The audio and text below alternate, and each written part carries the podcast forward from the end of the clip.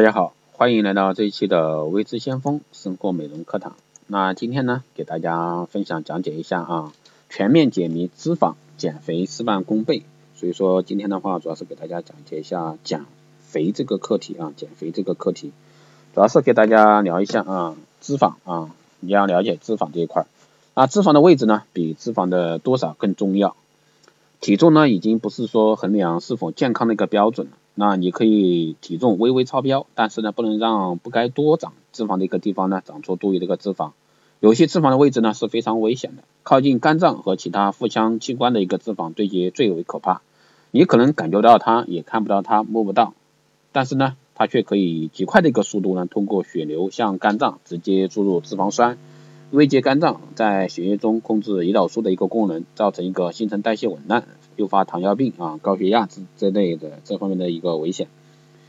那作为女人呢，我们身体中大约有百分之四十到百分之四十五的一个脂肪，那其中呢，百分之五至百分之十呢是属于一个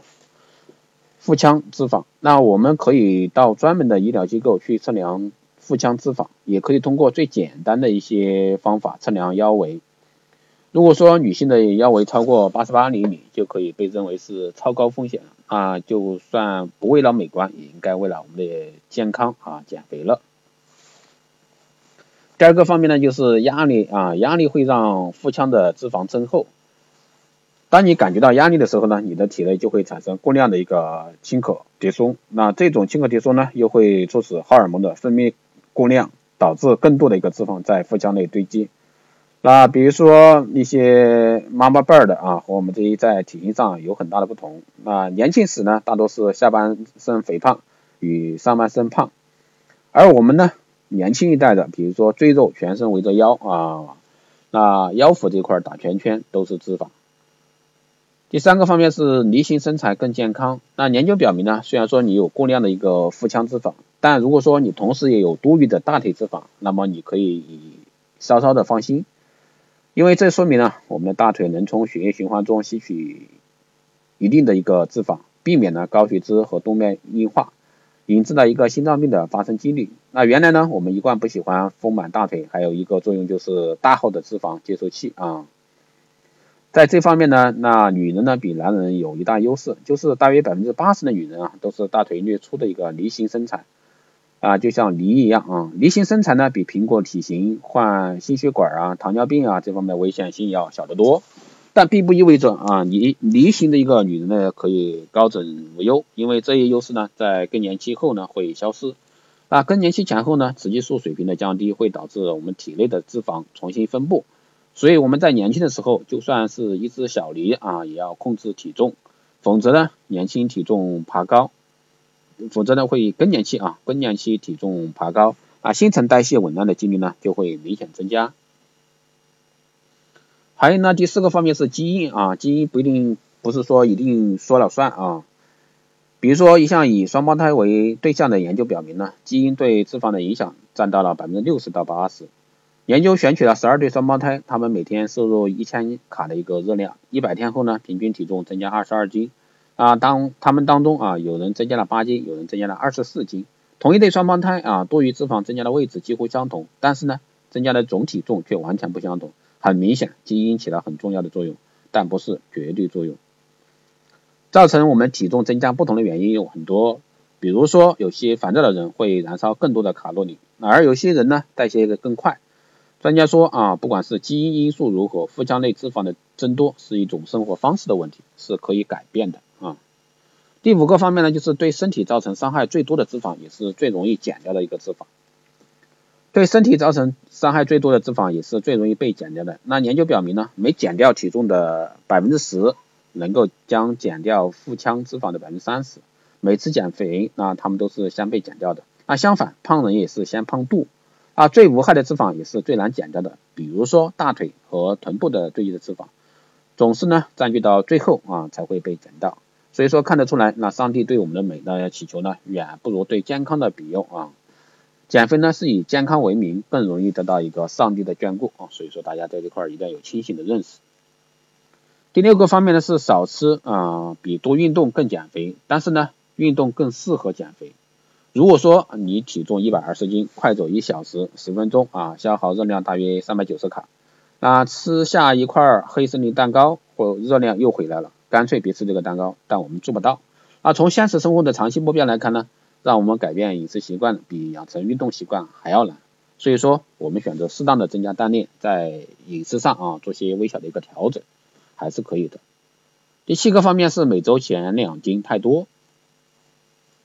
每周减两斤体重意味着每天要多消耗一千卡的一个热量，那专家都认为这样太难了，于是呢修改建议，每两周减一斤体重就可以了，那这样呢一年就可以减二十六斤，所以说别老盯着你那个体重计啊看。啊，会造成减肥压力，对减肥有害无益。那门槛呢，已经越来越低了。如果说你还不能进来认真减肥吗？还不能严格去要求自己吗？所以说，大家在这一块一定是对自己一个严格要求，坚持再坚持。